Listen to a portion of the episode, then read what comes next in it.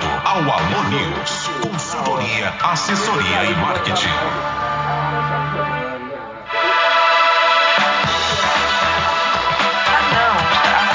Tem que ser na É. Bom dia! Bom dia! Segundo! Já, pô, já é Acabou segunda, o final já de é. semana. Maria. Hoje iniciamos mais uma semana, hoje 16 de maio, começando mais um Sem Censura, aqui na Sara Brasil FM 97,1.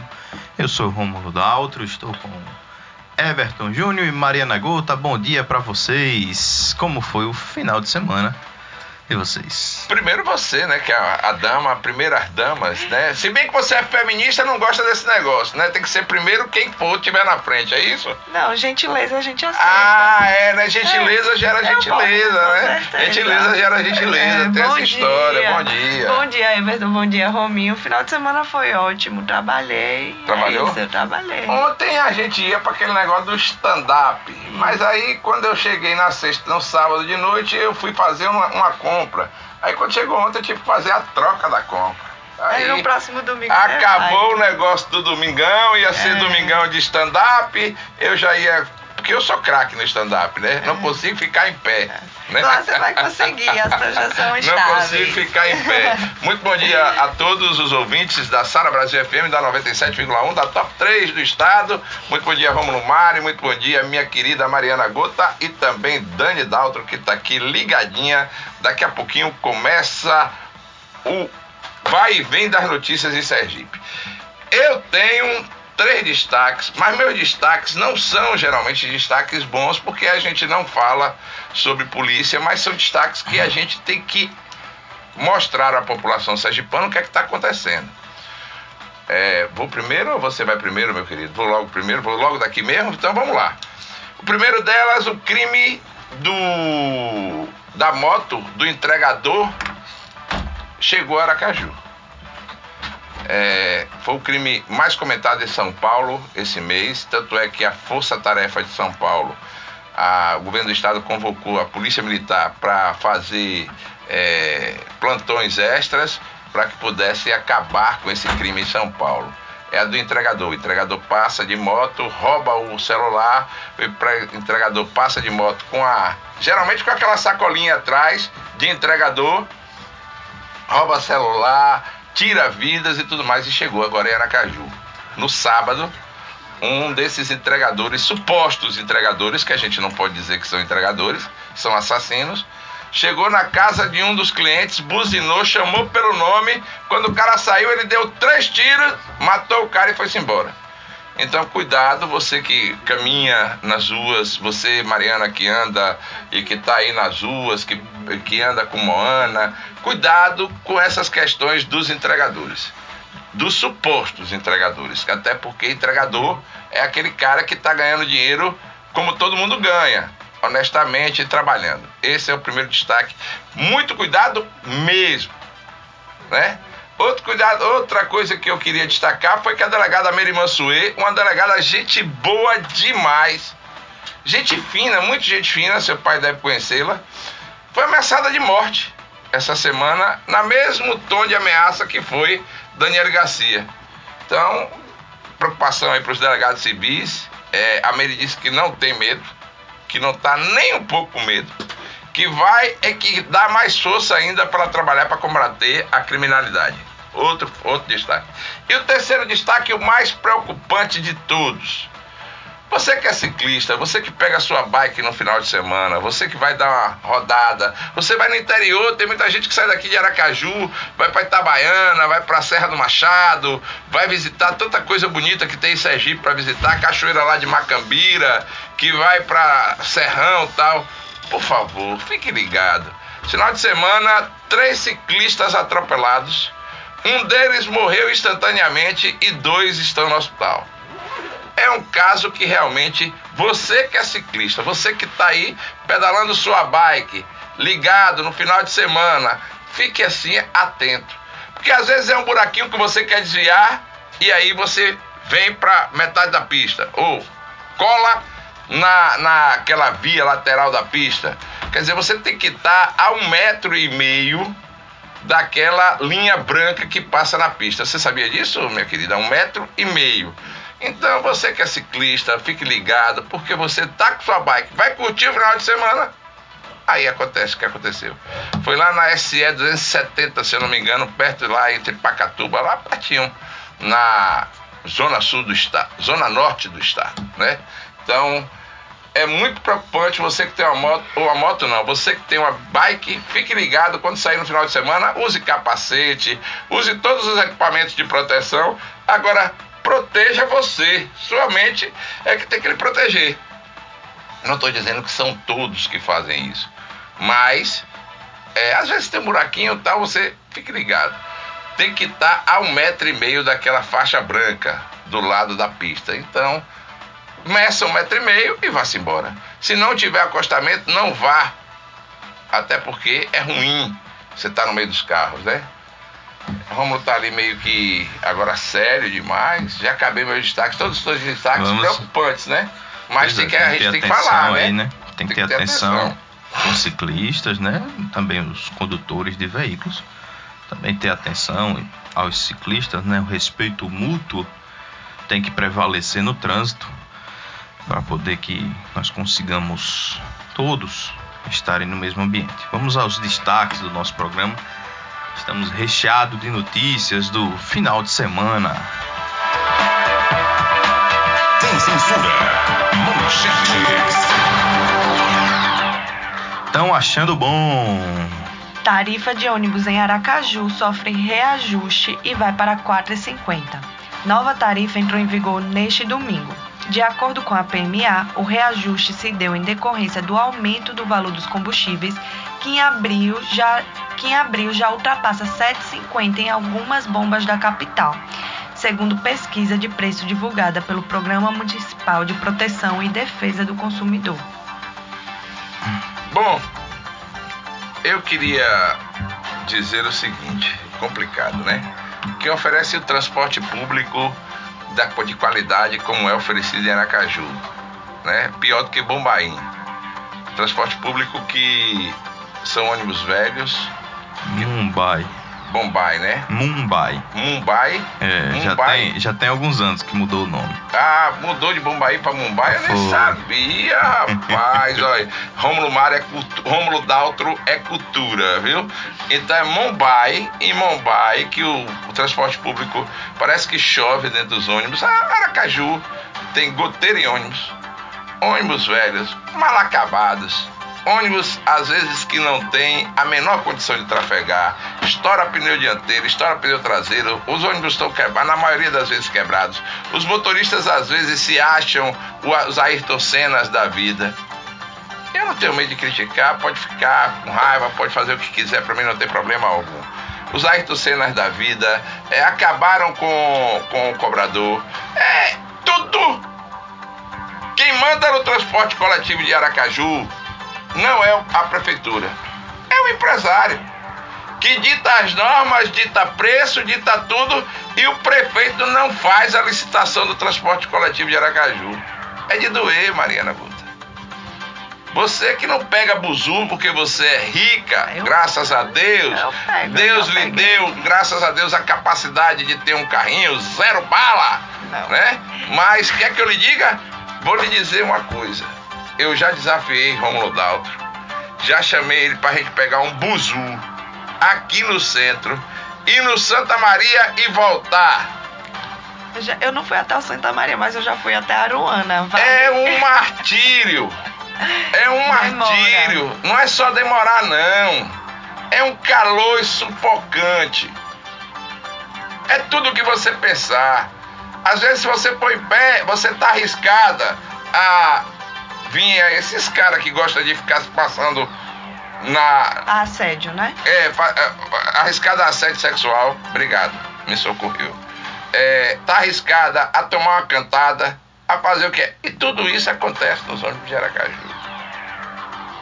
Aracaju, para mim, é uma das capitais que tem uma péssima qualidade do transporte público do estado. E olhe que no estado não, no Brasil. E olhe que a gente está rodeada duas cidades, Maceió e Salvador, que Salvador, apesar das distâncias, quanto é a tarifa, meu filho? Você uma vez, é, você uma vez buscou aí a tarifa de transporte coletivo no Nordeste. Salvador paga-se 4,30, me parece. É menor do que a de Aracaju agora, mas a distância é você pegar um transporte coletivo do subúrbio Teve, pra... teve um reajuste em Salvador, tá em 4,90. Pronto, mas E lá pega- os terminais também são. são integrados. Integrados, são, né? É, são. lá não é terminal integrado, lá é linhas integradas. né? Linhas Você integradas. pode descer em qualquer ponto e pegar um outro ônibus e sem pagar uma nova passagem, já que lá tem o uso do cartão integrado, né? Hum, Um pouco diferente daqui, É. mas tem integração. é, é, Você não faz mais precisa. sentido porque a cidade é maior. É né? maior isso. Você né? não precisa ir no dia. Não tem um destino. E não lá, tem e um- lá tem um metrô, né? Então os terminais é para fazer integração com o metrô e os Uhum. pontos, né? Para fazer integração com os ônibus. Você imaginar. Maceió eu- é 3,35. 3,35. O prefeito novo, ele era um dos compromissos de campanha, era reduzir a tarifa de A passagem. tarifa de passagem. Ele assumiu, reduziu, ele aumentou a gratuidade, né? E estudantes não pagam passagem lá em Maceió. É, os idosos ele reduziu a idade e nos domingos, se não me engano, também tem gratuidade no transporte público lá em Maceió. Ou seja, dá pra fazer, né? É, se, se dá para fazer aqui na em Maceió, que é a cidade vizinha, né? Que não é muito diferente de Aracaju, apesar de ser um pouco maior, mas não é diferente. Dá para fazer, lembrando que o aumento deve ficar aí levando em conta que as pessoas peguem ônibus duas vezes por dia, né? Para ir e para voltar durante seis dias na semana, né? Que são os dias de trabalho. É um aumento de 24 reais no mês. É um quilo de carne. Já tá difícil comer carne é um quilo de carne a menos aí que as pessoas vão deixar de, de comprar para poder pagar a passagem de ônibus todos os meses. Bom, só para lembrar e terminar o comentário, para ser mais rápido possível, se eu tentar fazer com que a gente ande para outras notícias, é, quando você pega um ônibus em Salvador, no subúrbio, e vai para Itapuã, são cerca de 100 quilômetros, se você rodar direito às ruas de Salvador. Então, Salvador é 4,40, 4,90, 50 centavos a mais. Mas faz falta, logicamente. Mas as distâncias são bem maiores, totalmente integrado. Dia desse eu cheguei peguei um. saí daqui de, de Aracaju de avião, saltei na- lá, na, lá na, no aeroporto, peguei o metrô, queridinha. Peguei o metrô, saltei no Iguatemi e peguei um ônibus para ir para a reunião que eu tinha na Pituba. Tudo com 4, na época era 4,50. Agora é 4,90, me parece. Entendeu? Então, tranquilo, calmo e sereno. Agora em Aracaju. E outra coisa, peguei ônibus de ar-condicionado, viu? Quando cheguei no Iguatemi, peguei um, um ônibus de ar-condicionado para me deixar.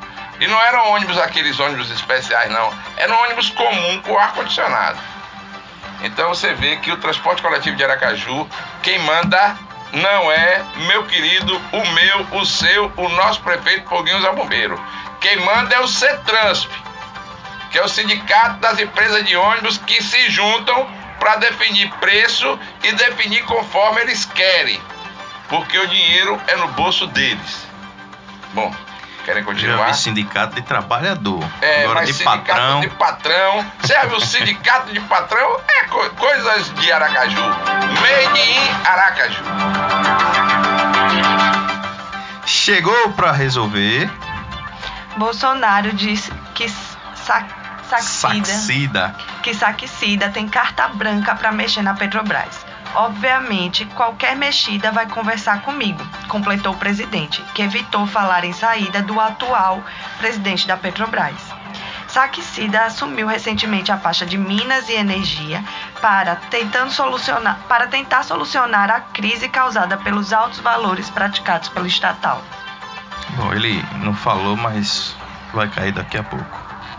Presidente da Petrobras. Eu penso um pouquinho diferente de Rômulo. Rômulo tem a opinião dele, que o presidente da Petrobras deve cair. Agora, eu Ah, tô lhe dizendo. informações dos bastidores, É, né? Que eu vou dizer. trabalho interno para cair, para que trocar de novo o presidente. trocar de novo o já presidente. que né? esse defende a Bom, política internacional de preços. É, eu tenho uma opinião bastante peculiar com relação a isso.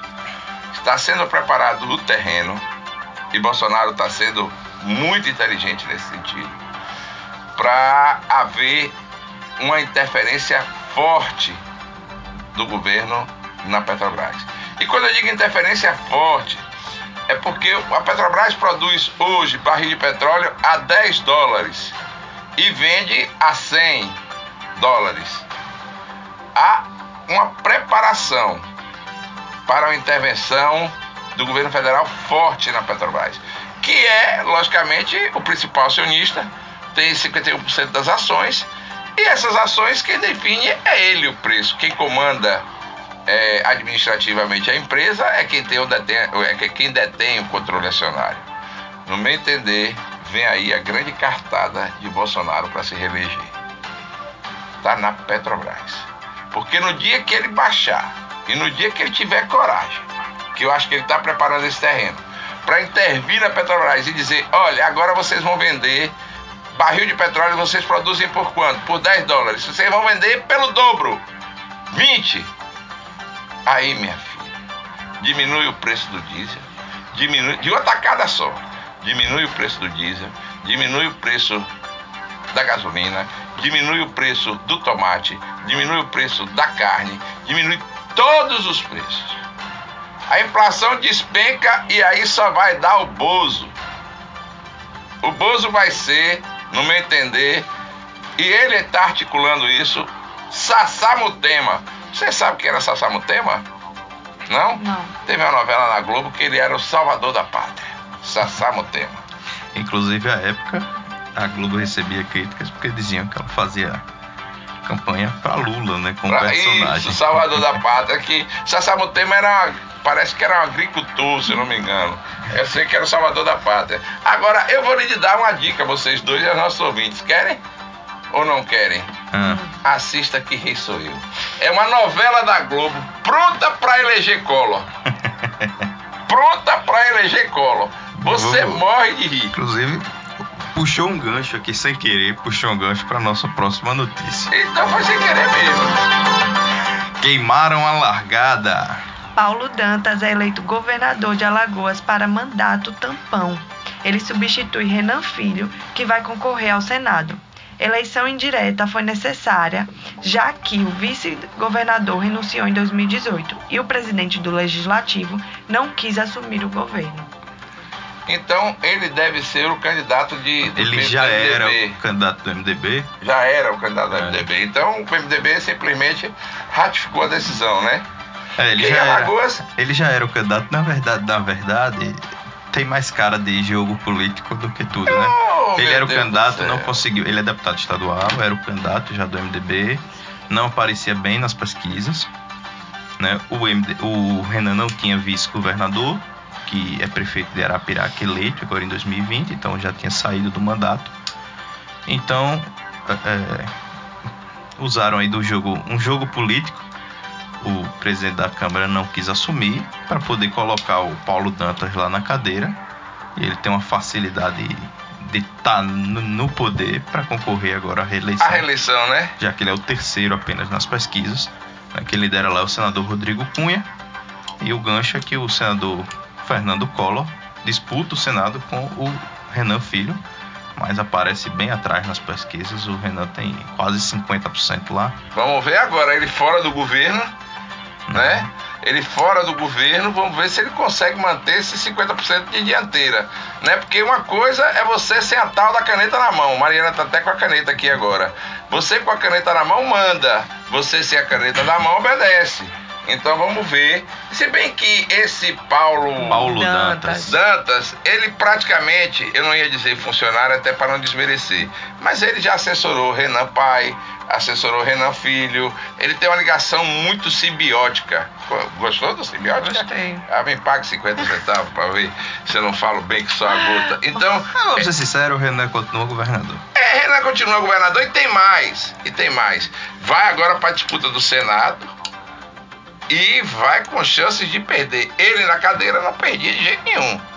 E agora o governador atual terá como adversário um nome muito forte, que eu não estou lembrado o nome agora, mas que é o primeiro que está nas pesquisas. Rodrigo Cunha, senador Rodrigo do PSDB. Cunha, senador do PSDB. E também está na disputa o Rui Palmeira, né? Que é, É, outro de Que é outro nome forte, que é né? Outro nome forte, né? Então aí vamos ver se ele vira o jogo. Acho que não vira não, viu? E ele tá podendo? Sérgio Reis decide disputar a vaga na Assembleia Legislativa, em lugar de sua tia, Gorete Reis. Anúncio ocorreu em solenidade na tarde deste domingo, no Parque Zezé Rocha, em Lagarto, na presença de milhares de pessoas que seguem o bloco há anos.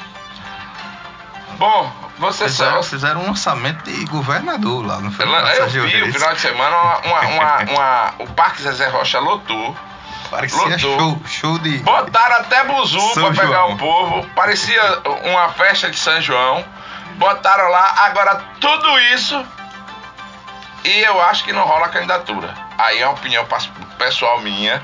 Eu acho que não rola essa candidatura. Lembrando que em 2020 o candidato dos reis à prefeitura de Lagarto era Sérgio. E aos 45 do segundo tempo tiraram o Sérgio e colocaram o Fábio porque ficaram com medo da, da ineligibilidade de Sérgio Reis. né? Então voltam a tentar colocar, viabilizar o nome de Sérgio no lugar de Gorete. Né? Gorete que tinha a eleição dela garantidinha. Né? Eu acho, que, eu acho que ganharia a eleição com facilidade, Gorete. É, Gorete já vem alguns anos aí Né? com certa. Tendo sua Bate, votação. aquele- bate uma aqueles votação 15 mil votos de Quase lagarto. sempre, né? mesma votação. E vai buscar né? o resto no, Ela no- tem uma rua. força muito grande na região centro-sul, ali em outros municípios vizinhos ao Lagarto, né? E agora eles vão. Ela nunca teve boa relação com o sobrinho, né? Mas vai tentar, tentar Sérgio aí, descer aí. Que não tem muita opção, já que Sérgio e Jerônimo tem problemas com a justiça eleitoral, né? Eu vou dizer a você, Então, pra que Não sei acabar se vai rolar, Sérgio. essa questão, não rola Sérgio, não. Sérgio tem problemas na justiça. Sabe o que é que eles fizeram? Vou dizer agora o que é que eles fizeram. Fizeram o lançamento de Sérgio, todo bonito, todo. Tá, Sé- Sérgio proibido. Aí quem vier, vem como vítima, vem pra cobrir. Querem vitimizar Sérgio Reis. Entendeu? Até pra dar chance de eleição. Porque é uma eleição complicada essa agora de quem vem substituir Gorete. Gorete minguava a cada eleição. Tinha os 15 mil votos dela de lagarto e buscava na rua. O resto, na rua que eu digo nos- nas outras cidades. E aí, quando tem hoje 15 mil votos e não tá fácil buscar voto no interior do estado, principalmente para não é da terra, não é fácil, principalmente no interior, entendeu? Ela tirou o time de campo, saiu por cima, né? Saiu como de... vai se aposentar deputada, vai pegar o troquinho dela de deputada estadual e aí não vai para eleição. Resumindo, os reis encontraram a solução em Sérgio, mas não é solução não, é empurrar com a barriga a decisão. E, e Gorete ela tinha uma base própria dela, né? Independente da família. Ela conseguiu construir isso ali no- no- nos interiores. E, Sérgio não tem isso, né? Ele depende. A base de Sérgio é a mesma de Fábio. E Fábio não vai fazer campanha para Sérgio porque ele tem a campanha dele que é mais importante e também não vai estar muito fácil. Porque ele tá numa das, na chapa mais difícil que tem aí na eleição. que só faz um, viu? né? O Cheio, PSD. cheio de candidato forte, mas que não vai fazer muito, não tem muita vaga, né? Desculpe me lhe perguntar, quem são os candidatos sortes do Não, quando eu PSD? digo candidato forte, Elenque, é candidato favor. que vai ter votação muito igual, né? Entre, dentro Porque, da chapa eles lá. são, eles são iguais ali, então é Chico disputa Alberto forte. é, tem um metro e meio do tamanho de, de, de Mariana e não é forte. É por causa do facão que ele é forte. Porque voto para ter deputado federal é difícil. Quem é a vice-prefeita de Aracaju, Catarina Feitosa, que nunca foi testada nas urnas, é ela. É o presidente da Câmara Municipal de Aracaju, Nitinho Vitali, que vai ter esses votos todos. É, pensando que voto é, voto é brincadeira, voto é difícil. É, essa questão de Sérgio é Mingu. Mingu, Mingu, Gorete. Agora lançaram o, o, Sérgio. o, o deputado Ibrahim disse que tá rolando um, É, é um, um negócio entre os reis e os ribeiros. Peraí, sabe como é esse negócio? Ah. Vou lhe dizer o nome: Love Affair. Tá rolando esse. Love Affair. Eles estão se, se olhando no horizonte. É, Será pensando- que os reis vão apoiar a Áurea, não? Ibrahim 24. Ibrahim 24. É, logicamente que mandar um abraço super apertado Ah, pra é. Valmir Monteiro, cara. Valmir Monteiro tá de câncer. E falei com ele no sábado. Hoje vou estar com ele, com fé em Deus. Ele está aqui em Aracaju. Vai fazer a primeira sessão de quimioterapia dele. Está com câncer no estômago, mas está forte, está bem e com fé em Deus vai mandar o câncer lá para casa das cucuias. Com fé em Deus, para que ele possa se recuperar mais rapidamente possível. Mas voltando ao assunto dessa eleição, Ibrahim disse exatamente isso, que em 2024 há um acordo político entre os ex e o, o, os ibeiros para se formar um novo grupo, Saramambole. Né? Eu não sabia nem o nome, mas é o Saramambole, né? Que é o Saramandai misturado com os boliboles. Aí, quem sabe é Deus. Eu Será não que não vai rolar já agora, né? É, o Os governador vão tirar e vão apoiar a Áurea Ribeiro, né? Belivaldo Chagas, o famoso Beliva. Você conhece o Belivaldo? Só de vista. Só de vista? O famoso Beliva da semana passada, encontrei com ele lá no gabinete dele. Ele me chamou, ai, fui tomar um café com o governador. Pensando que é brincadeira, água, café. Só não rolou a pipoca no gabinete dele que rolava quando ele era secretário. Mas rolou lá embaixo depois, quando eu fui lá embaixo, na periferia, rolou uma pipoquinha. Mas quando o Beliva chegou para mim, disse claramente: eleição se decide na urna. Eleição é uma coisa que não adianta ficar especulando. E ainda me chamou de novo, do jeito que ele carinhosamente me chama, sabe como é? Mandiná. Mandiná. Aí disse, Mandiná, vem cá, me diga aqui como é que vai ser essa parada. Eu, aí eu falei com ele, dei minha opinião, né? Eu disse, claramente ele me perguntou quem iria pro segundo turno, naquele momento. Eu disse, bom, quem vai pro segundo turno, que aí vai ficar zangado comigo a galera do PT, a galera... você vai ficar com raiva de mim. Quem vai para o segundo turno em Sergipe, no meu entender, são os pré-candidatos Fábio Mitidieri e Valmir Francisquinho. Rogério Carvalho vai nadar, nadar, nadar, nadar e morrer na praia. Bem direitinho. Outro fundo Pré-candidatos podem iniciar a vaquinha virtual a partir de hoje. A arrecadação será feita por empresas cadastradas na Justiça Eleitoral. Tá pouco, né? O fundo eleitoral aí. Bom, você achar, né? Tá pouquinho, né? Tem partido que vai receber um bi. Se você achar que tá pouco, pode faça uma Teve vaquinha. Aumento é, faça a sua. É, Lembrando vai... que a gente tá aqui tirando onda, né? Criticando, aproveitando para criticar mais uma vez o fundo eleitoral, mas essa, vaquinha serve principalmente para os candidatos que não têm acesso né, ao, ao, fundo eleitoral. Alguns partidos menores, principalmente, não têm esse acesso, então é, serve pra, mais para esses candidatos. Dá para né? fazer uma vaquinha para mim, Romulo Se fosse candidato, né? né? Eu queria uma vaquinha para mim, uma vaquinha. Tomara que essa vaca engorde, fique com aqueles umbres grandes para que eu possa tirar muito leite dessa vaca. Porque cá para nós, eu, é, Romulo aí inclusive tá certo, eu tô é, fazendo a pilhéria, brincando, que o programa aqui a gente tem um jeito diferente mesmo de dar notícia. É, a vaquinha é importante para aqueles candidatos que talvez não vão ter aí acesso do PM do PM alguma coisa, do P alguma coisa, que não tem acesso ao fundo partidário, que ainda não atingiu cláusula de barreira, que não tem deputado na, na na Câmara Federal, são 30 e tantos partidos políticos, então realmente os pequenos estão fora dessa Agora conta, não vem né? candidato a governador do União Brasil, do PT, do PL, do PMDB pedir vaquinha não, que esse aí tá com o fundo cheio. É, tá com o fundo cheio, é, né? Não venha pedir vaquinha. Agora não. tá com o fundo cheio de quê, meu filho? De dinheiro. Ah, dinheiro, certo. Dinheiro. Eu, eu, só perguntei, né? Perguntar ofende, minha querida Mariana? Ofende não. Não ofende, Mas, né? É, o eleitorado tem acesso às empresas que vão doar? Empresas Isso. não podem doar. Não, são as Estão empresas. proibidas desde a é, Ela desde... pergunta às empresas de, de arrecadação, né? De, de, de, arrecadação de fundos. As, a empresas, porque tem empresas específicas que o TSE autorizou para elas Ah, receberem certo. esse dinheiro da vaquinha Certo. virtual. Elas arrecadam essas empresas. Vamos montar uma. vamos montar uma, vamos, vamos.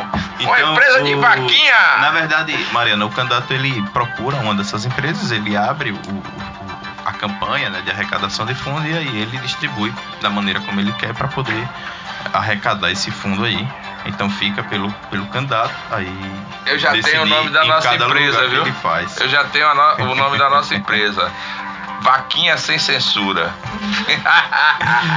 Vamos lá, 6 horas e Muda. 33 minutos em Aracaju 30 e aí, minutos. 30, 6 horas e 30, 30 minutos, bateu no cravo, é porque aqui, ó, é 6 e 33 é, A gente precisa aí- pedir a Sara aí tá- Brasil que esse corre mais do que nós. Esse telefone, esse telefone Esse não. aí ajusta e Esse volta, relógio. volta errado, não tem É, jeito. não tem jeito, a gente bota no horário certo, ele já vai 6 e 34 6 horas e 31 minutos, não é isso? A gente vai ao nosso primeiro intervalo, daqui a gente volta com mais notícias, que hoje tá cheio, viu? É, então a vaquinha sem censura vai ali e volta daqui a pouco.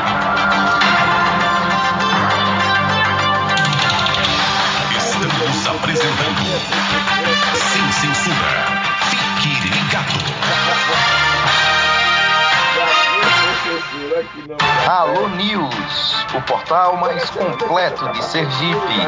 Tem acesso às notícias de Sergipe, do Brasil, do mundo, da política, economia, ciência e tecnologia, educação, esporte, saúde, cultura e o zum zum zum dos famosos. Então acesse alonews.com.br e fique mais informado.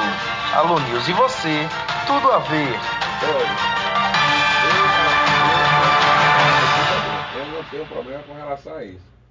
Mas então aquela geladeira lá, eu vou comprar os dois negócios, botar que tá quebrado e vou. Datalu, o maior e mais inovador instituto de Sergipe. Pesquisa de opinião, análise de concorrência, avaliação de marca, potência de mercado e políticas públicas realizadas pelos melhores e mais conceituados profissionais do mercado. Contrate o Datalu, o instituto que mais acertou nas eleições 2020.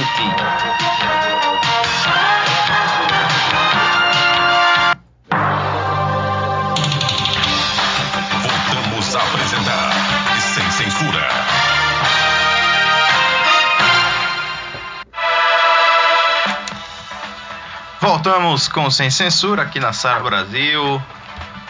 São 6 horas e 33 minutos. Dia nublado hoje, sem sol. Final de semana também de chuva.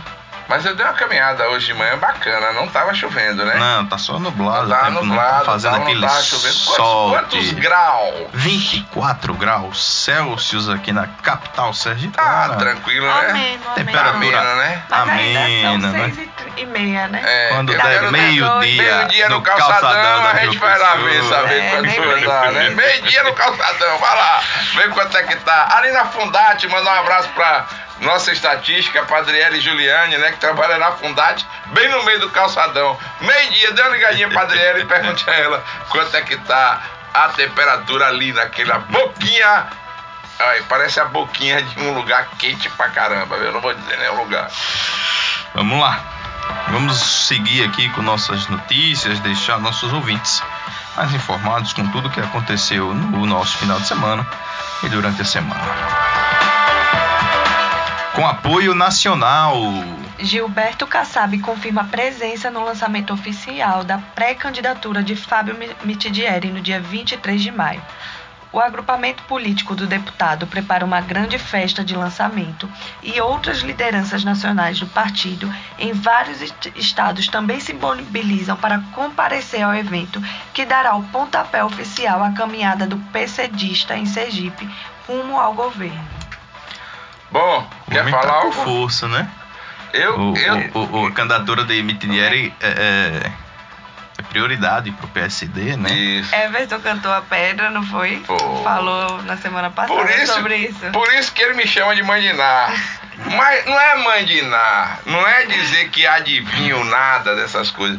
É que na política tudo tem seus movimentos. Os movimentos da política eles são engraçados. E quando você consegue perceber esses movimentos, você começa a especular com grande certeza de que vai acertar. É normal. Eu especulo porque eu conheço os movimentos da política. Agora, sabe o que é que vai valer aí? Caçabão vir pra cá. Caçabão não tem um voto em Aracaju. Hum, voto em Aracaju. Lideranças nacionais não tem um voto em Aracaju. O que Fábio Mitidieri vai fazer, e aí não tenha dúvida disso, é botar gente no Rio. Aquele Yacht Clube, ele vai lotar de uma forma que, olha, vai ser. O rasgadinho ontem que saiu nas ruas do cirurgia não terá 80% do público que vai ter ali no Yacht Clube. Caça, Caçabão é, é vai mostrar força política, vai mostrar pujança, vai mostrar que tem condições de ser governador de Sergipe. É claro isso, vai botar gente no rio. Se botar uma tábuazinha em cima do rio, ia ter gente em cima da, da, dessa tábua. O iate não vai dar lugar para absolutamente ninguém. E me parece que essa semana a gente já reabriu aí algumas inscrições para nós jornalistas participar de um grande evento aqui em Aracaju. É melhor que a gente entre para a gente fazer a inscrição da gente nesse evento. E agora eu me esqueci, mas daqui a pouco eu me lembro qual é o evento. É um evento grande em Aracaju, destinado a jornalistas e tal, e a gente precisa dar para entender um pouco melhor, né? Nós somos, a gente vai aprender um pouco mais, não faz mal a ninguém. Lembrando Mas... que, só mantendo aí os assuntos de Fábio Mitidieri, lá na. Espera-se que no evento ele anuncie quem será seu pré-candidato ao Senado. É... Vou dar uma de mandinar. Quer saber quem é o pré-candidato dele ao Senado? Diga. Laécio Oliveira. Bote aí. Laécio Oliveira. É Vou lembrar mais. Laécio Oliveira. Se Laécio tivesse perdido a eleição do Fé Comércio, ele não seria o candidato. Não seria. Então, Mas ele ganhou a eleição do Fé Comércio, botou aquele baixinho é, amigo dele no lugar. O José Marcos de Andrade. É, lá de Tubia Barreto, desse tamanho, menor, menor do que você, ele o presidente novo da FEComércio. Eu acho que quando ele senta na cadeira de presidente, os pés não ficam no chão, porque ele é pequenininho, entendeu? Aí quando o Laércio ganhou, Laércio agora tem moral e vai sim ser o candidato a senador de Fábio uhum. Mitidieri. Pode botar na conta aí do Mandirá, viu? Aliás, quer apostar o pastel? Não, não quero não. Ah, Eu também acho, tá mas dor, só trazendo Dani? duas informações. O presidente da Alese, Luciano Bispo, trouxe duas informações. Duas informações sobre? Que o presidente da Assembleia Legislativa do Estado, Luciano, Luciano Bispo, trouxe duas informações, informações, em algumas né? entrevistas. Uma é que Jackson Barreto, ah, na opinião JB. dele, seria o candidato ao Senado pelo MDB, do, ou seja, pelo bloco governista, né? Então, tirando o Laércio aí do páreo. E também disse que a vice, o vice, a vaga de vice ficaria para uma mulher na de Fábio Mitidieri, então aí descartando o próprio nome dele. É, ele vai ser candidato à reeleição de deputado. Ele cotado, disse que não seria, né? né? Então ele descartou o próprio nome, disse inclusive que ele tentou viabilizar o nome dele, mas que não deu certo. Então a vaga de vice hoje né, deve ficar entre Danusa Silva esposa de Edivaldo Nogueira, e, e Luciana, Luciana Deda, Deda né? né? Ambas do PDT e aliadas aí, né? Vai ser indicado Aliadas por Edivaldo. de Edivaldo, né? né? Vai ser indicado por Edivaldo. É. Uau, do de Aracaju. Só mantendo aí o nesse meio bolo aí do lado do bloco governista, o Armando Batalha, que é do Progressistas, o ex-deputado e ex-prefeito de São Cristóvão, sugeriu que Laércio rompesse com o grupo governista com Fábio Mitidieri e fosse ser candidato a Senado fora do grupo. Pelo do... grupo de Valmir Francisquinho. É, Teve essa história ainda, um grupo, né? Para formar um grupo homogêneo bolsonarista. De apoio a Bolsonaro aqui no estado. Em Sergipe. Mas pode botar na conta aí. Primeiro, o MDB tá na mão de Clóvis Silveira.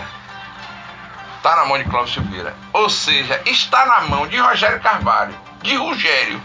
Então, Rogério não vai deixar de maneira nenhuma o MDB com 3 minutos e pouco de televisão na mão, na mão de, de, de do Fábio. governo, de Fábio. Porque eles sabem que televisão tem alguns magos aqui do marketing político que mudam. Eu escrevo justamente sobre isso hoje. Né? O marketing do mal, né? que dar Spy tanto falou, que derrubou carreiras, é, arruinou reputações já no Estado. Aí eu me lembro daquela manicure Janete. Ganhou a eleição, manicure Janete derrubou Valadares Filho. Né? Aquela mulher foi um vulcão. O que eu digo, o personagem foi o vulcão. É, teve Freuser no, no Frozen. Frozer, Frozer, no PMDB ou no PT para esculhambar Edivaldo. O PT chamou Edivaldo de mentiroso. Me diga aí o- o- os nomes que botaram em Edivaldo. Fro, Frozer. Foi é? tio Ed mentira, né? Tio de mentira. Foi o. Tiraram dos cachorros daqueles e botaram. E olha que alma, daqui a pouco Dani briga comigo que eu tô falando de cachorro. Ah, é porque ela gosta de animal. Então é melhor se quietar de falar de animal. É, não é verdade, tudo isso é jogo de cena. Laércio Oliveira será o candidato a senador pelo grupo do governo do estado. Jackson Barreto foi fritado. Agora, avisado foi. O governador Berivaldo Chagas disse a Jackson Barreto e disse a Laércio Oliveira e disse a todo o grupo que ia buscar André Moura para ser candidato a Senado. Então eles estavam avisados. E André ainda tem essa bola na mão. André pode dizer, não, eu vou ser candidato a senador. E aí ninguém vai poder tirar, nem com gancho. É a, uni- a única oportunidade, talvez, que Laércio Oliveira tenha de perder essa indicação. É André dizendo que vai ser. Aí todo mundo tem que se acatar e se calar, porque todo mundo concordou para trazer André, deixar a vaga de candidato ao Senado da República para André. Entendeu? Foi, essa foi uma forma que o governador encontrou para conversar e ver o que é que realmente é necessário. Então, dito isso, Jackson Barreto, bye bye, so long, compra aquela pijama bonita e vai descansar. Ele vai disputar a Lese. Ou então sai para ser deputado estadual. Romulo Dalto conseguiu encontrar o lugar que Jackson Barreto deveria estar na Assembleia para elevar o nível do debate, para discutir com Valadares, para levar um telefone amarelo, para se vestir com aquele terno amarelo bonitão para chegar para gozar com a cara de Valadares e Valadares se irritar, responder a ele, ia ser um palco a Assembleia Legislativa de discussões, viu? Não era na- no sentido pejorativo da palavra, não. Que você já foi dar risada. Eu? Você, é. Quem tá sabendo é Cada vez mais seguro. TSE encerra a fase de testes nas urnas eletrônicas.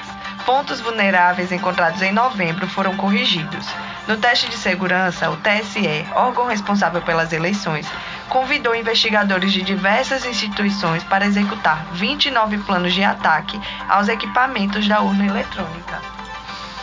Então tá aí o TSE fazendo como faz todas as eleições desde 2009, né, faz os seus testes de segurança né, até as eleições, convida órgãos, instituições e profissionais de, né, que trabalham nessa área para tentar invadir o sistema das urnas eletrônicas e achar vulnerabilidades, né, nas últimos, nos últimos, no, no último teste é, profissionais da Polícia Federal encontraram algumas vulnerabilidades e conseguiram passar algumas fases.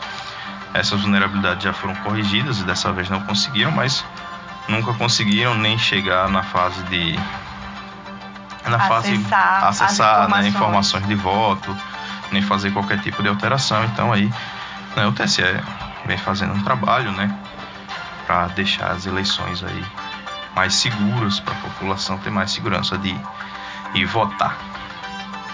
Bom, eu não tenho nem o que discutir, porque eu não sei nada de informática. Eu já escrevo no site, eu já boto já direto no site, para nem pegar, botar no Word, para transferir para o site, para não complicar para mim. Eu mesmo faço ali, eu mesmo corrijo e pronto, e acabou e vamos embora.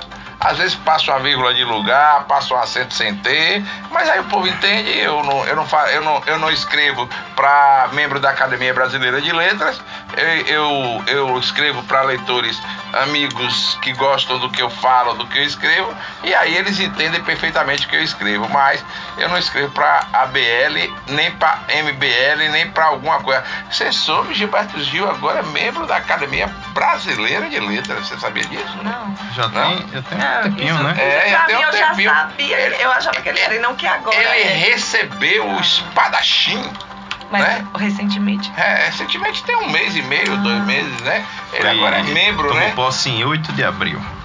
Oito de então, tem um mês Tomou e pouco, posse. ó. Tá vendo como eu sou fera nesse negócio posse de data? 8 de sou abril. bom, né? 8, de- 8 de abril ele tomou posse. Então, ele agora é membro, viu? Membro da academia.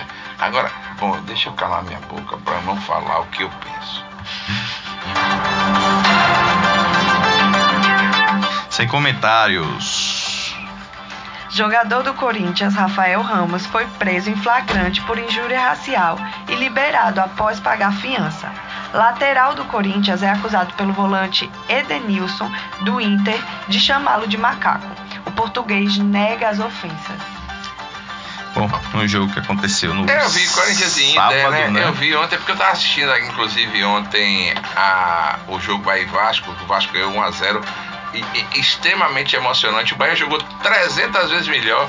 Deu 20 chutes a gol. O Vasco deu um e fez o gol Desculpa, e acabou. Entendeu? Mas, não, sem brincadeira. Mas eu achei bonito o espetáculo da torcida do Vasco. Lotado o estádio. E cá pra nós, teve um momento do jogo que eu torci pro Bahia não fazer o gol porque a torcida do Vasco promoveu um espetáculo em, em São Januário ontem. E realmente, não, olha cá pra nós, eu, eu fiquei feliz de ver. É, é, tem torcedor pra tudo, eu não sou aquele ranheta que só torce pro Bahia, igual a um querido filho que eu tenho, que é torcedor de um time lá de Recife, que é um torcedor ranheta, aquele torcedor chato, sabe o que é torcedor chato? Não, a festa da torcida foi bonita, mas ia ser bonita eu te perdendo também. Não, mas cá pra nós. Ah. Cá pra nós. Aquele, quando eu me emocionei. Quando o jogo tava perto do final e teve um chute do Bahia que cruzou a área assim. Quando a, a- saiu pra, pra tiro de meta, desculpe. A torcida do Vasco parecia que tava comemorando um gol. E não tava comemorando o gol, tava comemorando que o perigo de gol contra o time dele tinha passado. Então isso é bonito de se ver. A torcida do Vasco ontem deu uma lição de torcer para um clube de futebol, um clube grande que realmente merecia e merece, logicamente, voltar à primeira divisão. Ainda pode sair, inclusive, do G4 hoje se o Grêmio ganhar, mas paciência. Voltando ao que a gente estava conversando, que era a gente estava discutindo sobre algum assunto. Prisão do jogador do Corinthians. Bom, é, prisão do jogador do Corinthians. Então, eu também acho, olha, injúria racial. É racismo, né? Também, né? Isso. Ou injúria é uma coisa e racismo é outra. Injúria racial é o nome técnico, né? É, do racismo, né? É, estupro. É, assédio sexual. Que não seja permitido. Porque muita gente permite e aí quando Mas a aí, pessoa. então não é assédio. É, Se é assédio, muita gente permite. fica, muita gente fica olhando, dando risada, chega no barzinho, vai tomar um esquisinho, o, teu alcoólico aumenta, a paquera rola e daqui a pouco é, é assédio. Bom, assédio sexual, pra mim deveria, deveria, o cara encana, cana dura, até ter uma audiência de custódia para o juiz decidir se realmente foi ou não foi o crime que ele estava. Racismo. O cara chamar o outro de macaco. Porra. É, por falar em racismo, hoje tá viralizando um vídeo de uma mulher da Pensilvânia que entrou no Uber e a primeira coisa que ela falou foi: Uau, você é branco. E aí o motorista, como assim? Ela, não, você é branco, você é uma pessoa normal. É, insinuando que ele provavelmente seria uma pessoa preta e que isso era algo ruim. E aí ele é, pediu para ela sair do carro. Ele, ele mandou ela descer e o marido ainda fo- ameaçou ele de, de bater no Uber. Certo, entendi. Entendeu? Lá na Pensilvânia, Pensilvânia. né? O racismo ao contrário, né? O racismo por cara ser por ser Não, branco, não? Não, não. Ah, não, não, entendi, entendi, entendi, entendi, É, entendi. foi entendi. num sentido Ela que... se surpreendeu porque na cabeça Porque ele dela era só, só eram faz esse motoristas tipo de trabalho negros e e tudo mais. Foi uma, Entendi, forma de, de menosprezar. Agora, agora Nesse, nessa semana também tivemos um, um ataque né, de um supremacista branco nos Estados Unidos que matou 10 pessoas, né? Aí 10 parece pessoas, se não me engano, Ontem de noite parece que teve uma outra coisa, um outro lá caso nos Estados Unidos, também. numa comunidade de pessoas negras lá nos Estados Unidos, né? E ele invadiu e saiu atirando lá e matando todo mundo. Na- acho que foi na quinta-feira, na quarta-feira, eu não me recordo a data agora exatamente, mas foi isso. É, o jogador foi liberado, já tá na Argentina, inclusive, o jogador do Corinthians. Né? Ele não vai jogar, mas viajou com a delegação. É, o Corinthians alegou que ele viajou, é, já era prevista que ele viajaria mesmo sem jogar. E agora ele vai responder, né? Vai haver um inquérito policial para decidir aí Pergunto eu a você que você entende mais de futebol do que eu. Aquelas câmaras todas que existem no campo de futebol. Hoje a linguagem labial você consegue fazer em vários lugares. Ninguém captou não esse momento? Então, as câmeras que foi apresentada até agora, nenhuma, pelo Captou. menos que mostrou da TV, não captou a imagem, né? Boa parte da discussão que está acontecendo entre os dois, o jogador do Corinthians está encoberto pelo jogador do Internacional nas câmeras, né? A parte do rosto Certo. dele está encoberto pelo jogador do Inter que está na frente das câmeras que conseguiu filmar o rosto dele, então provavelmente foi nesse momento. A palavra que o jogador do Corinthians diz, né? O jogador do Corinthians é português, né, é nascido em Portugal. Então é um dos argumentos que ele usa o sotaque dele, né, que é diferente. Então ele diz que falou uma outra palavra, né, que Qual foi a palavra que ele disse que é, falou? uma palavra, é um palavrão que Ah, é um rima palavrão. com baralho, Ah, entendi. né? Então Mas aí é diferente. É- aí é então, diferente então do é isso que eu macaco, vou né? dizer. É, existe, eu, eu não consigo entender que nenhum sotaque português é português. É. Aqui, o sotaque é diferente, mas português é português.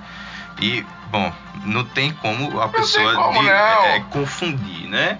O cara não é também, peraí, não vai ser uma coisa assim, não tem como confundir, então assim. Mas é, é, vai haver um inquérito policial, vai ser né, investigado, caso ele seja é, é, culpado, ele responde, aí o crime é seis meses a um ano de detenção, né? Ou tem outros, né, claro, como a Justiça do Brasil, tem outros tipos de punição, mas seis meses a um ano de detenção, como ele não é brasileiro, ele não deve... Depende, vou agora né? dar o termo técnico, Como ele- me lembrei. Depende como seja tipificado o crime, gostou? É, Ou então, apareceu um jurista. Como ele não né? é brasileiro... Você é membro da academia. Eu É. acredito, ele não deve nem, nem ser, nem ter nenhum tipo de punição mais grave, né? Já que ele não é brasileiro. E antes, Vai os, embora pro país dele e antes lá. que os politicamente corretos venham pra cima de mim, dizendo que eu posso até ter feito racismo, quando eu falei de Gilberto Gil é, estar na Academia Brasileira de Letras, não é porque ele é negro. É porque cá pra nós, a contribuição para a cultura brasileira que Gil trouxe foram as grandes músicas que ele escreveu. Então, no meu entender, tem pessoas que deveriam estar lá antes de Gilberto Gil, viu? Antes que você, politicamente correta, minha Eu? querida Mariana Gota, me acuse de qualquer tipo de crime, porque eu sou fã. E cá pra nós, eu acho que. Eu não posso falar não isso, né, Rômulo? Me desculpe você que tá aí ligado. É negro, eu ia dizer outro nome, mas é negro, branco, amarelo, azul, verde, vermelho. Deveria estar tudo no mesmo lugar, porque a gente vem. A gente, nós, eu, você, viemos dos negros, dos pardos, dos índios, entendeu?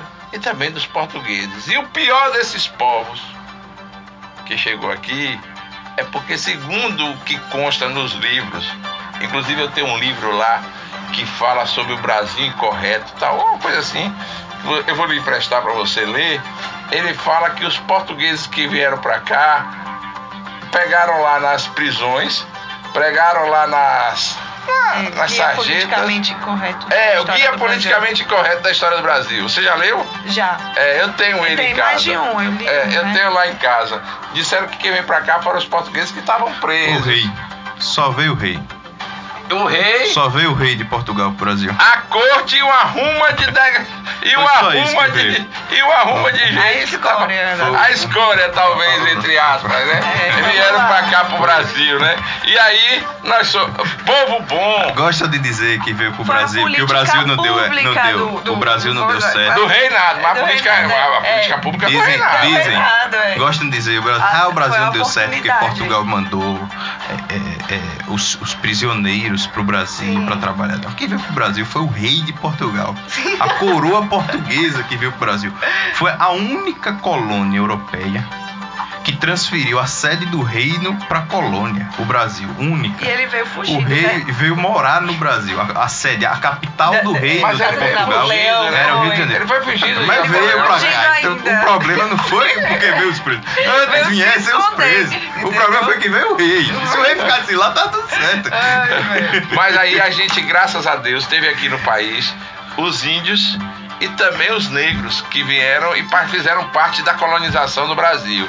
E graças a Deus, a raça dos negros, a raça dos índios, quando misturou com os portugueses, deu uma melhorada radical. Tanto é O problema é como foi misturado isso. Sim, porque foi repleto de violência. Aí você tem que voltar lá no não. tempo, fazer o politicamente correto que você É. gosta tanto lá atrás. Che- A gente já estupro, foi. morte, Sim, mas aí vai fazer desigualdade. Mas também teve casamentos de negros com as filhas dos barões do café. E aí surgiu eu, surgiu você. média. Vindo Isso. exatamente dessa miscigenação dos povos. É. Entendeu? Isso é que a gente tem que. é- Esse negócio de dizer, ah, foi. Pô, já foi, vai fazer o quê? Vai dar tiro em- no barão do não sei das quantas? Não tem como. Não, então já a foi. A social. gente tem que agradecer que, graças a Deus, os negros, os índios, é, os brancos, todos os povos se juntaram e fizeram hoje o que a gente é. Né? A gente, no meu entender, a gente só tem um defeito. Um defeito. O brasileiro tem um defeito grande que são seus políticos. Enquanto houverem políticos que mandam e determinam o que fazem no país, que não tenham realmente a vontade de fazer com que o povo brasileiro seja o principal cliente de um governo, porque o principal cliente do governo é aquele povo brasileiro, é aquele que está pagando gasolina de 8 conto, que está comprando um quilo de carne a 50 reais. É aquele que viu a Petrobras ser saqueada no governo vermelho do PT. Veja que eu estou falando dos dois governos, para depois não dizer que eu estou tomando partido.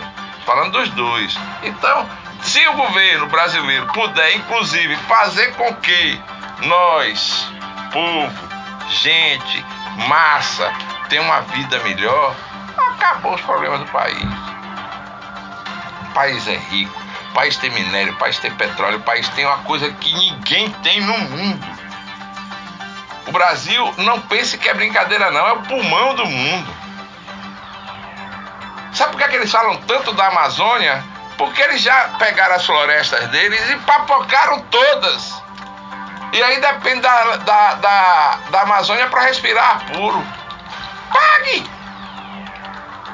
Paga aluguel! Qual é o problema? Se destruíram lá, aquele presidente francês mesmo, aquele baixinho que é casado com aquela senhora. Rômulo. Não, Não, Macron. Macron. ah, Macron. Macron. Que Macron que ele- casou lá com a, com a Não, coroa. ganhou, não foi? Ele ganhou agora, É. foi reeleito. Entendeu? Então, esses que dizem que a Amazônia é o pulmão do mundo, que não pode desmatar, que não pode crescer, paga aluguel. Determinava que tem que pagar aluguel. Pô, não quer respirar puro. Agora, lá na França, desmataram tudo. Aí quando chega aqui não pode desmatar porque ó, vai faltar oxigênio no mundo. Cada uma. O Brasil é o maior aquífero do mundo. Para quem não sabe, quem é aqui, a- aquífero é a questão das águas. É o que tem o maior número, volumes de água dos rios brasileiros. Você viu o Amazonas tá, e o Rio Negro invadindo as cidades lá. Eu queria inclusive dizer, quem teve a ideia de transpor São Francisco deveria transpor o Amazonas e o Negro, que lá é que tem água demais. Agora fizeram essa obra aí para matar o Rio São Francisco. Tem mais alguma coisa, meu querido Romulo Mário? Vamos discutir. Romulo Dalton. Sem fim. Último país a reportar um surto, Coreia do Norte anuncia que passam de 50 o número de mortes por Covid-19 no país. Sem surtos anteriores, país não tem regime de testagem, tratamento ou vacinação. Tá, então, o, o país que menos tinha casos no mundo, né, notificados de Covid-19, começa agora a ter o seu primeiro surto de Covid, exatamente no momento em que o mundo retrai a doença. É, a Coreia do Norte, que é um país que tem um isolamento maior, né? Né? não se expandiu, não se abriu para a globalização como outros países. Então, nesse momento, a Coreia do Norte começa a ter um avanço. Lembrando que a China recentemente teve um surto de Covid interno, né? Uma epidemia, uma nova epidemia na China de Covid. A China faz fronteira com a Coreia do Norte, é o único país que tem um trânsito mais livre dentro do país, da Coreia do Norte. Então, isso pode ter desencadeado o surto dentro da Coreia do Norte, já que como o Covid já tinha debelado na China, o, o, o fluxo de pessoas voltou ao normal. Então, talvez isso tenha levado o Covid para dentro da Coreia do Norte, que não tinha acontecido anteriormente. Então, agora, só agora, né, que o uso de máscara passou a ser obrigatório no país, né, que começou na semana passada, foi anunciado o primeiro caso de Covid no país e agora já chega a 50 mortes lá. É, preocupa porque é um país que não tem um regime de testagem, de tratamento e não tem vacina. Né? Nenhuma pessoa foi vacinada para Covid no país que deve receber ajuda da própria China para que esse sistema funcione mais rapidamente. A China tem um sistema mais eficiente, né? já vem trabalhando há dois anos nisso, né? né? Então a vantagem é que é um país que tem uma facilidade maior de fazer um lockdown, a Coreia do Norte, né? um controle interno maior, já que você não tem visitantes externos com muita frequência, então é torcer aí para que a Coreia do Norte, como os outros países, consigam se livrar rapidamente da Covid.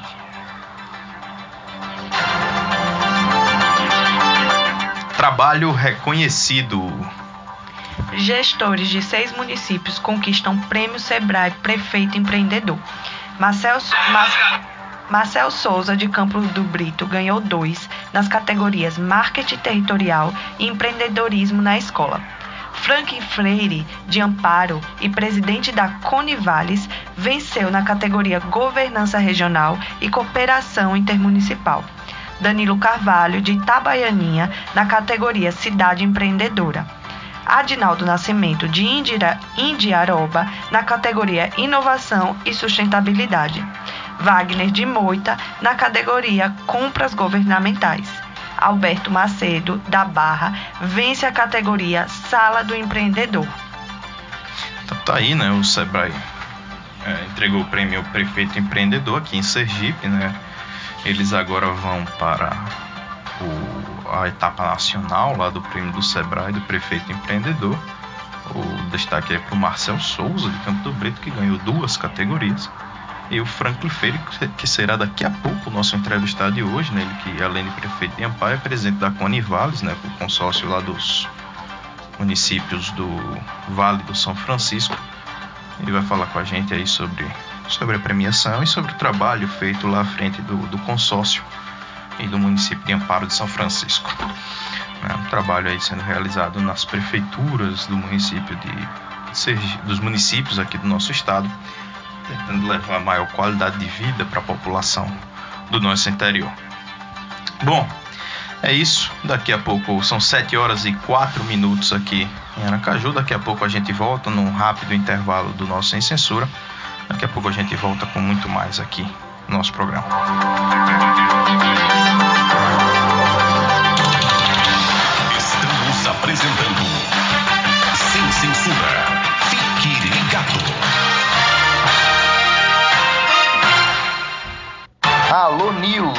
O portal mais completo de Sergipe. Tem acesso às notícias de Sergipe, do Brasil, do mundo, da política, economia, ciência e tecnologia, educação, esporte, saúde, cultura e o zum zum zum dos famosos. Então acesse alonews.com.br e fique mais informado. Alô News e você, tudo a ver.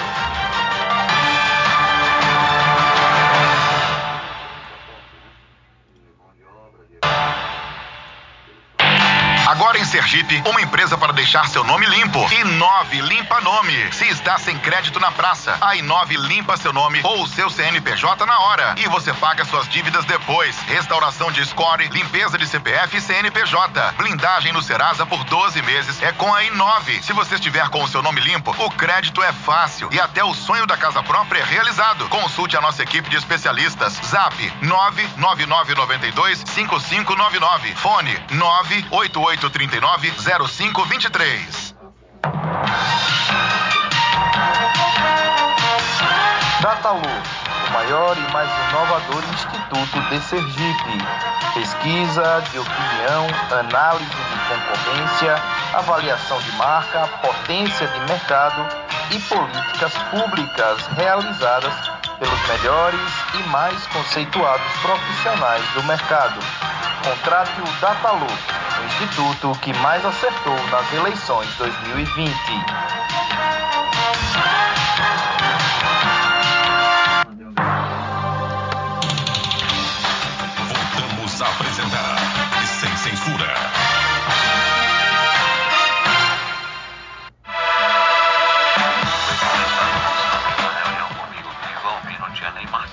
Estamos de volta aqui no programa Sem Censura da Sara Brasil FM.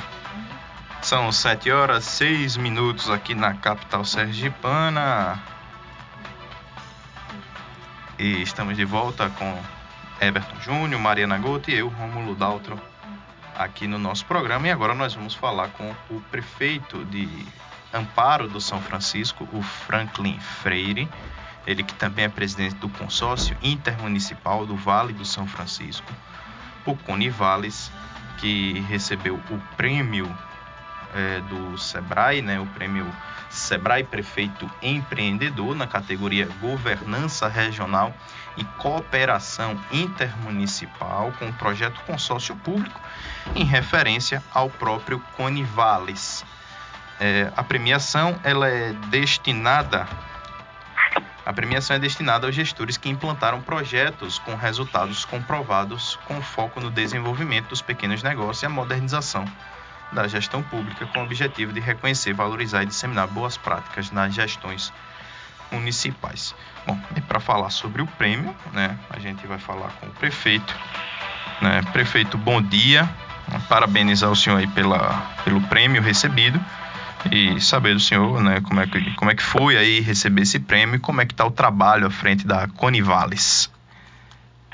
Bom dia, Romulo, bom dia, Mariana, Everton, a todos que fazem o programa Sem Censura de Sara Brasil e a todos os ouvintes também.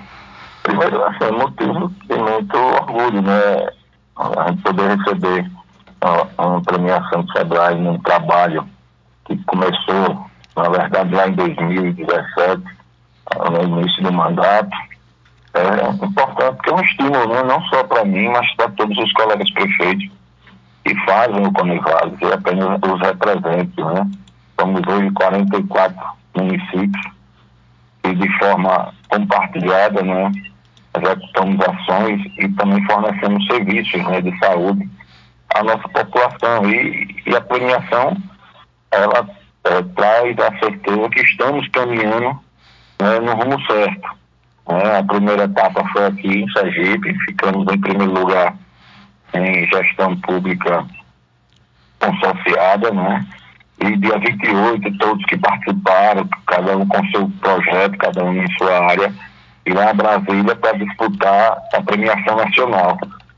Então, assim, para a gente, como eu disse, é um prazer muito grande, porque mostra que o trabalho está sendo, graças a Deus, é, encaminhado com passos largos e no rumo certo. Prefeito, é, e sobre o Conivales, é, como é que está sendo o trabalho lá à frente, né? O Conivales que é essencialmente voltado para foi criado, né? Se eu estiver errado, se me corrija, mas para a aquisição de insumos da saúde, né? E também pedi para o senhor falar sobre algumas parcerias que o Conivale está criando e como é que vão funcionar, né? Um convênio com o Hospital da Cirurgia e com o Hospital do Amor. Veja, é, o, o Conivales, ele surgiu inicialmente com a compra e compartilhada de medicamentos. É, eu sempre friso isso em toda entrevista. Uma coisa é o município comprar sozinho. Imagine, eu sou gestor de Amparo de São Francisco, que é a menor cidade do estado de Sergipe. É, nós somos, pelo último censo, 2.382 habitantes. Comprar sozinho, o valor, o custo, tudo isso encarece demais, porque o mercado, por ele ser capitalista, ele é influenciado pelo volume que você vai comprar. Então, a base do consórcio, ele nasceu, inicialmente, é importante frisar disso, de juntar, de se unir, para poder comprar mais. Quem compra mais, ele passa a ter aí é, é, o que a gente pode falar assim, tem uma força maior e poder de compra maior. E aí ele consegue trazer uma qualidade, uma eficiência, uma economicidade muito grande ao seu município.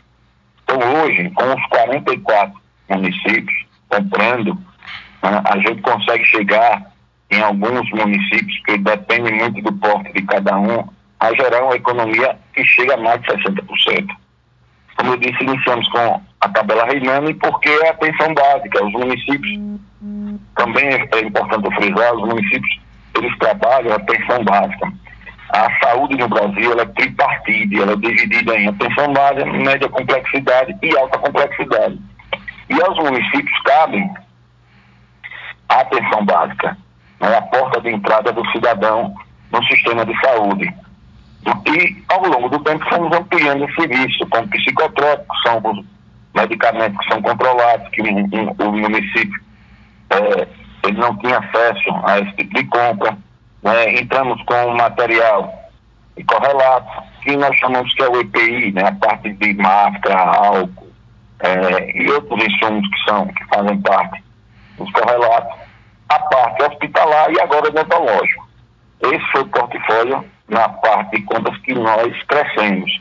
E em 2019, iniciamos a nossa regulação própria. O que, é, o que é isso? Nós abrimos um credenciamento, uma chamada pública, para credenciar prestadores, para atender as demandas de procedimentos né, de, de, de, consultas e exames.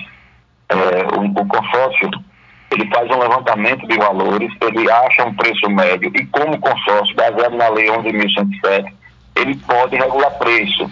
Situação que os municípios não têm condições de fazer, eles são regulados SUS. E aí vem aquela velha problemática, o SUS está com os preços atualizados, tem preços aí que são de 2005, que não houveram reajuste. Para vocês terem uma noção da, da, do ponto crítico que é isso, uma consulta especializada, seja ela qual for, o SUS paga a um médico, depois informado, se ele fosse credenciar para atender SUS, 10 reais. Sim. E não existe consulta de 10 reais. Né? Se você pegar aí um, um, um exemplo, uma tomografia que é muito falada, né, e uma necessidade grande, você não vai conseguir uma tomografia, o SUS paga uma média de 237 reais na tomografia. Então, assim, fica inviável o prestador atender ao sistema. É o melhor sistema de saúde do mundo, mas está desatualizado, precisa sofrer uma atualização para que seja é, melhor atendido o cidadão. E aí o que o consórcio fez? O consórcio regulou o preço. Ele encontrou um preço que não é o preço de mercado hoje, por exemplo, a tomografia vai variar entre 800 a mil reais. Mas ele encontrou um preço que tanto os municípios podem pagar, que é viável aos municípios, mas que o cidadão tem o serviço, que é o mais importante. E o cidadão tem acesso a chegar a esse serviço, que acaba, como eu disse, se acumulando ao longo do tempo. Pessoas em filas de espera, sem poder ser atendido. Então, o Conivales, eu digo sempre que é uma ponte. Ele, ele criou um, um novo caminho para que o órgão público, os municípios e, e principalmente o cidadão tenham serviços.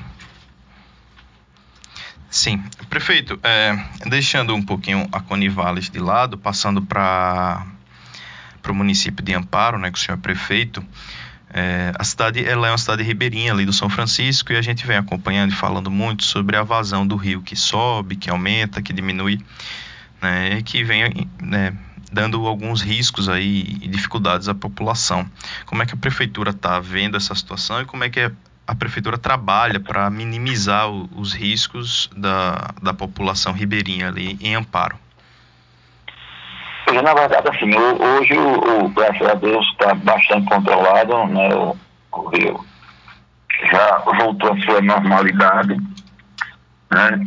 Mas no momento de, de alta vazão, é, claro que a Chess sempre é, enviando o pessoal da, da tá sempre acompanhando, e aí montamos uma equipe para dar toda assistência né, à população que vive e que tem comércio ali, porque nós temos também a Orla Ribeirinha, já tem uma quantidade de turistas muito grande, então nós fizemos um trabalho primeiro de conscientização né, da vazão, junto com a Chess.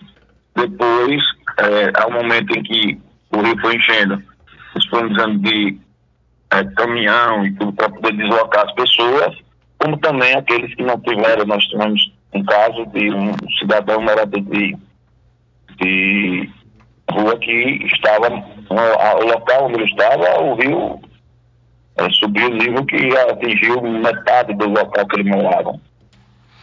E nós colocamos ele no auxílio moradia, que é uma lei do município, e temos a sustentabilidade a ele até o momento que ele precisou. Na verdade, ele não é morador de rua, ele é andarigo, desculpe. E aí a gente fez todo esse trabalho, todo esse atendimento à população, né, dispondo do que era possível para atender, graças a Deus não tivemos nenhum problema grave. O problema são, assim, quem tinha seu plantio acabou perdendo, né, as pessoas que plantam a margem do rio por, pela facilidade do, da irrigação e tudo isso. E acabou tendo prejuízo, como também o pessoal dos bares que ficaram um período sem atendimento. Mas hoje, graças a Deus, está tudo bastante controlado. Mariana Gota. Bom dia, Franklin. É, veja, o governo federal aprovou o aumento do piso dos professores. Qual a situação de amparo de São Francisco? Vocês também vão aumentar o piso? Vai manter? Veja, Marina, é, Amparo, quando eu recebi o município em 2017, ele já tinha um déficit do piso, que o piso que tinha sido implantado na época era 2015. 2017 nós assumimos, ficou inviável é, conceder tanto o piso 2016 como 2017, mas em conversa com o sindicato e mostrando os dados que tínhamos naquele momento, né? Eles entenderam e aguardaram para o momento seguinte, onde em 2018 nós é, vemos o índice 2018, 2019 também conseguimos dar o índice 2019, e 2020 houve o problema da pandemia.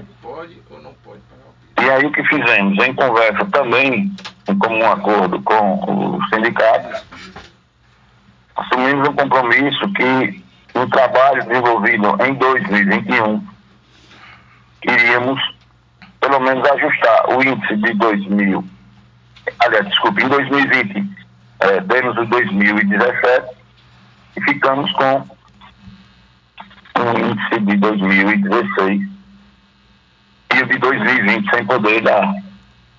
Vamos para 2021, né, conseguimos a eleição e negociamos com o sindicato e com os professores para agora, esse ano, a gente dar os índices de 2016, que era da gestão passada, e 2020, que não foi dado por conta da pandemia.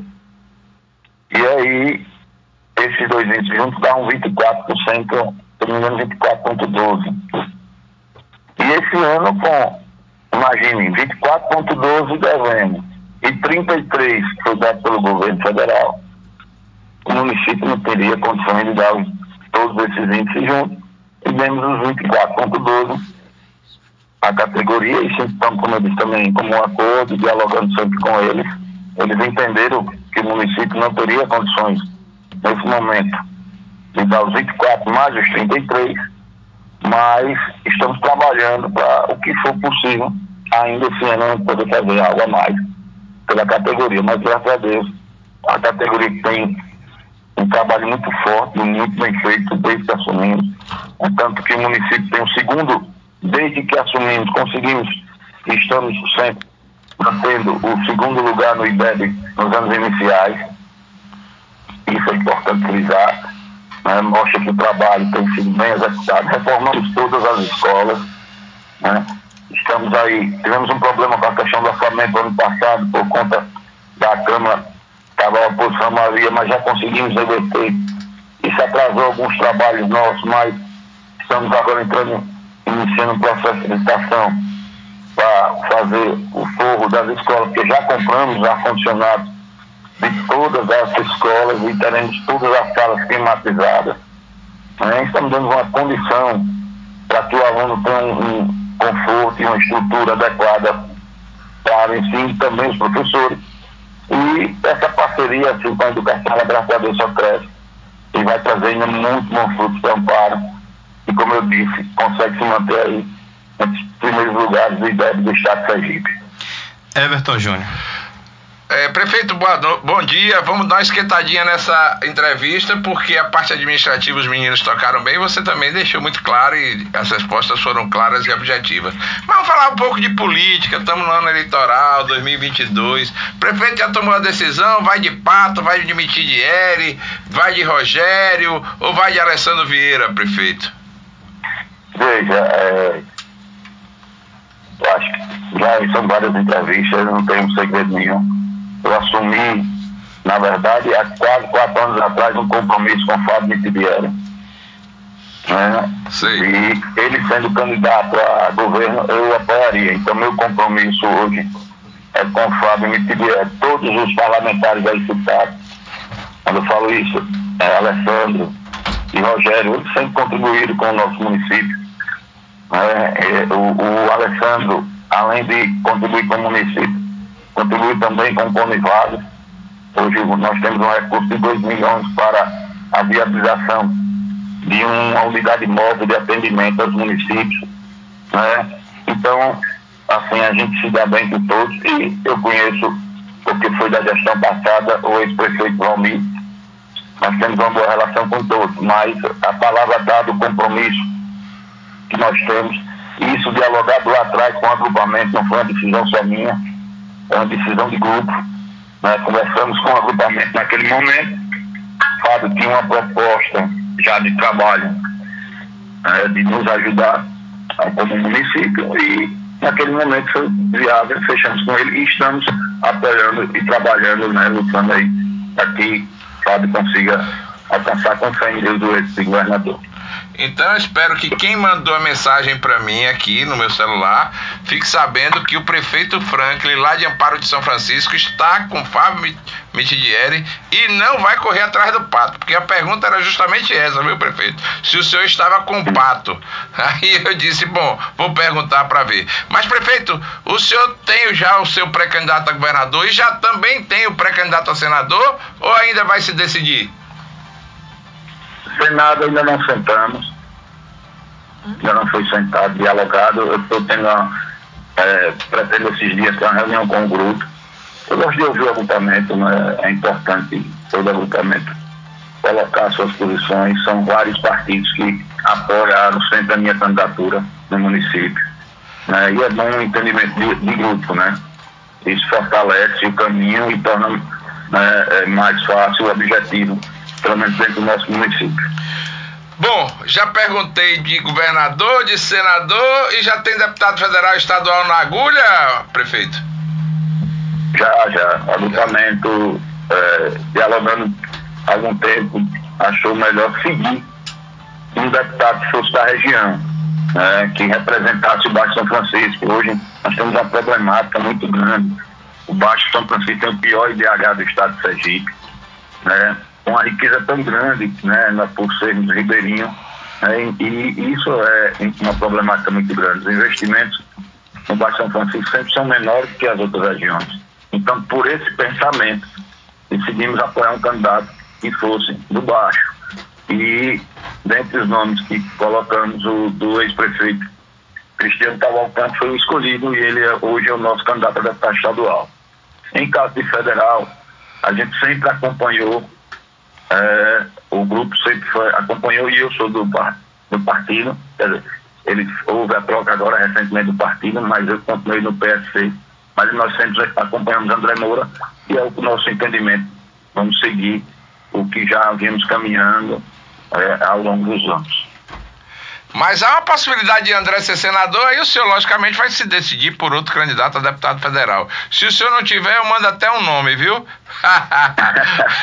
prefeito, olha, muito obrigado pela entrevista concedida. O senhor é um prefeito que realmente orgulha as pessoas de Amparo, de, oh, é, é de Amparo do São Francisco. O senhor tem tido ideias maravilhosas. Esse consórcio é realmente uma ideia que é muito boa é, parte do princípio da economia, da economicidade, e vocês fazem um trabalho muito bacana, muito legal aí para o povo de Amparo do São Francisco. Prefeito, é mais fácil ou mais difícil administrar uma cidade de 2.300 pessoas? Amigo, imagina o seguinte: é, uma cidade tão pequena, a gente tem uma proximidade com a população maior do que um prefeito de uma cidade grande. Então, assim, você conhece as mazelas pessoais e família. Né? Então, potencialize o tamanho do problema. E é mais fácil bater na porta da casa do prefeito quando está com algum problema, né? O prefeito mora ali, é pertinho, dá para ir andando, tome lhe bater na porta da casa do prefeito. Mas, prefeito, mais uma vez, muito obrigado aí pela entrevista concedida. Muito bom dia para o senhor, uma grande semana, viu? Obrigado a todos, a gente está sempre à disposição. Okay. Obrigado e sucesso aí no programa sempre. Obrigado, okay, prefeito. Muito bom obrigado. Dia. Valeu, bom dia, um abraço. 7 horas 26 minutos em Aracaju, temos 4 minutos ainda, meu querido Temos Romulo Mar. 4 minutinhos aí. Temos 4 minutinhos. Você tem mais algo do epílogo do programa? Do fechar das cortinas do programa, minha querida Mariana Guta? Não, não. Não, não tem, né? Nada. Nem que você estacionou a moto errada aqui na frente da rádio, né? Você desça e vai botar a moto certa. Fala, meu querido Rômulo Daltro. É só falar, aproveitar que hoje é segunda-feira, né? Falar um pouco sobre esporte, nesses minutinhos que a gente tem. Nesse final. Eu queria que você me desse um minuto, ah, viu? um minuto aí. Não, não, não, não, lá no final do programa. Eu quero falar no final. Não, rapidamente aqui, só trazer o, a classificação da Série A. O Corinthians lidera o campeonato, com o Atlético Mineiro é o segundo, São Paulo terceiro, Botafogo, que vai surpreender esse Brasileirão é o quarto. Lá embaixo, na zona de rebaixamento, Juventude, Ceará, Atlético Goianiense, Fortaleza, surpresa. É o 16 né? O primeiro time fora da zona é o Flamengo. Né? Seis rodadas e o Flamengo tá ali. O Flamengo tá batendo na zona, né? É o porteiro da zona, É o né? porteiro da é o zona. porteiro da zona de Já rebaixamento. na Série B, o Cruzeiro lidera, o Sport é o segundo, o Bahia o terceiro, o Vasco o quarto, o Grêmio joga hoje. Se Pode vencer, ser que toma o lugar do Vasco, né? pular lá para a terceira colocação. Na Série C, infelizmente, né, o Confiança faz a campanha terrível, joga amanhã às 8 horas com o Ferroviário, mas segue lá na lanterna da Na Série zona. C. é Esse tá na colocado. zona mesmo, É, esse né? é o último colocado, Tá né? na zona. Tem mais algum time aí? Isso. Sergipe. O Sergipe contratou técnico novo essa final de semana, Pois é, viu? Chegou aí um técnico nome novo. diferente. E o Sergipe é o. Na série D, o grupo D. Ah. É o grupo que tá Sergipe Lagarto. O Lagarto é o quarto colocado. Tá ali na zona de classificação. Ah, Faz uma boa campanha, tá invicto certo. na série D, né? Uma vitória e quatro empates. E o Sergipe, esse aí, não ganhou de ninguém, né? Não venceu nenhum jogo. É o lanterna do grupo, oitavo colocado. Hum. Trouxe aí um técnico novo para tentar se recuperar. aí. Não dá nem pra rebaixar, né? Porque não tem série E, né? Aí Não vai ficar na série é o D o Sergipe tempo que já inteiro, tá né? classificado Pô, pra pra série D do ano que vem, então né? tá. Isso se não subir pra C, mas como tá tão difícil, deve ficar por ali mesmo, né? Então tá aí. 1 minuto e 30. Nesses 1 minuto e 30 restantes do programa, eu queria falar sobre a situação do MDB em Sergipe. É, muita gente fala nos grupos, nas redes sociais com relação ao MDB. O MDB está na mão do coordenador da, campa- da- da bancada do MDB no Nordeste, que é Isnaldo Bulhões. O MDB já parou na mão e já foi para a mão de Fábio Henrique. Seria um, um partido, logicamente, vinculado ao candidato petista Rogério Carvalho. Foi, voltou, entrou em intervenção e hoje ainda continua em intervenção, segundo o próprio Clóvis Silveira, em entrevista concedida aqui. Essa intervenção vai acabar. E aí Jackson Barreto, que está no MDB vai fazer o quê? Será candidato a senador, já que ele diz que é o candidato a senador de Lula, pelo bloco do governo? Será que o MDB vai fazer uma dobradinha com o PT, que eu acho que será desta forma? E aí Jackson sairá candidato a deputado federal, até porque a, a, vaga de candidato a Senado da República do PT, do PT hoje não, do bloco petista aqui no estado se chama Valadares Filho. Para onde vai JB? Esta, este, talvez seja o enigma da vez, minha querida Mariana Gota. Jackson Barreto, na sua opinião, vai ser o candidato a senador? Será candidato a deputado federal? ou compra as suas pijamas listradas para se aposentar?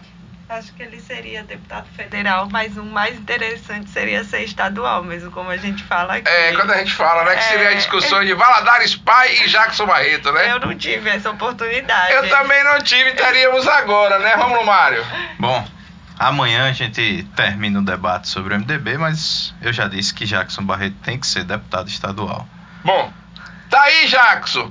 Os dois mais jovens da bancada, Mariana Gota e Rômulo Mário, Rômulo Daltro, querem que você seja candidato a deputado estadual para elevar o nível do debate na Assembleia Legislativa. Eu já acho que você seria um bom candidato a deputado federal no MDB. Um abraço a todos, mas o MDB fica com Rogério Carvalho, viu? Grande abraço a todos, muito até bom amanhã. dia. E até amanhã, se Deus quiser. Fé, olha para mim e preste atenção. Usado por Deus, João escreve essa epístola para todo o povo do Senhor. E ele diz o seguinte: é muito bonito o começo, porque todo